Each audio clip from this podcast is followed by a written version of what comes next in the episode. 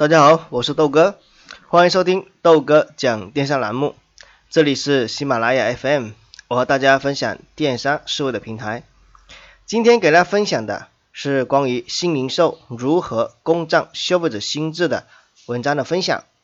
那么这里面我们来先了解一下什么是新零售。我相信很多人跟我一样，第一次听到这个词。啊，我们这个新名词是二零一六年马云在阿里云栖大会上说过的一句话：未来十年、二十年没有地点商务这么一说，只有新零售。第一次正式将新零售的概念提前啊，把大家啊说到大家的面前。其实豆哥的理解可以解释为，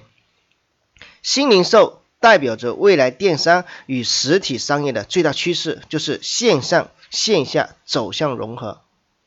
两者由原先的看似独立甚至冲突，最终走向融合的这个过程。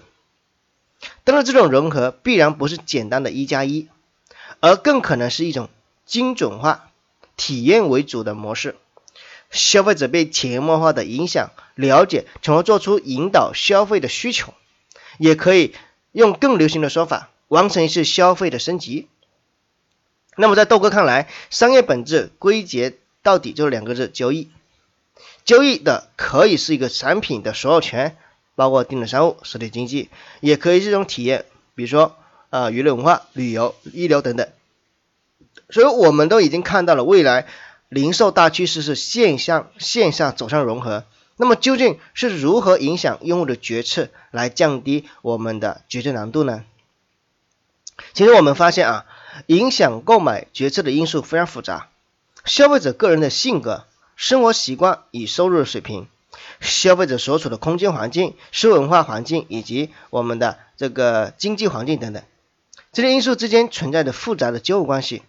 总结下来，大大抵的话呢，分为两种，第一种是科学家的做法，第一种是哲学家的做法。那么豆哥给大家分享一下这两种做法有什么区别。首先，科学家的做法即用大数据算法告诉你，其实你是这么想的，你是这样这样的人，我比你更了解你自己，在一定程度上这会有所帮助，但不断的发展下去啊，只会带来一种虚无的，就一种唯一的乐趣，就是决策快感的逐渐消失。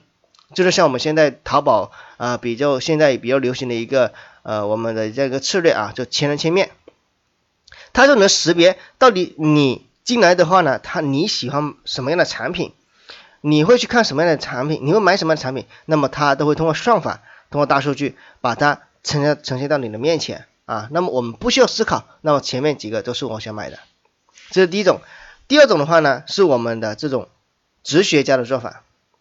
我认为更能掌控消费者的心智，却是这种哲学家的做法，因为它是引导你成为你想要成为的人，而无形中影响的购买决策。所以说我非常认同马云没有线上线下之分的概念，而这种线上线下融合，并不是简单的开一家线下商品展示馆那么简单，线下可能成为变成一种品牌的塑造方式，通过空间、视觉、听觉等全方位的直观感受，无形中传递的品牌的文化、价值主张、生活的方式，自然对用户进行筛选或者交易，完成对用户心智的占据，从而影响决策。从某种意义上来讲，我认为线下可以帮助更多的降低用户决策的难度的事情，这是我的一个理解啊。那么今天的杂谈，我豆哥也分享到这里。电商路漫漫，豆哥来相伴。如果想跟我交流，可以加我的私人微信号四七六零七八二四零，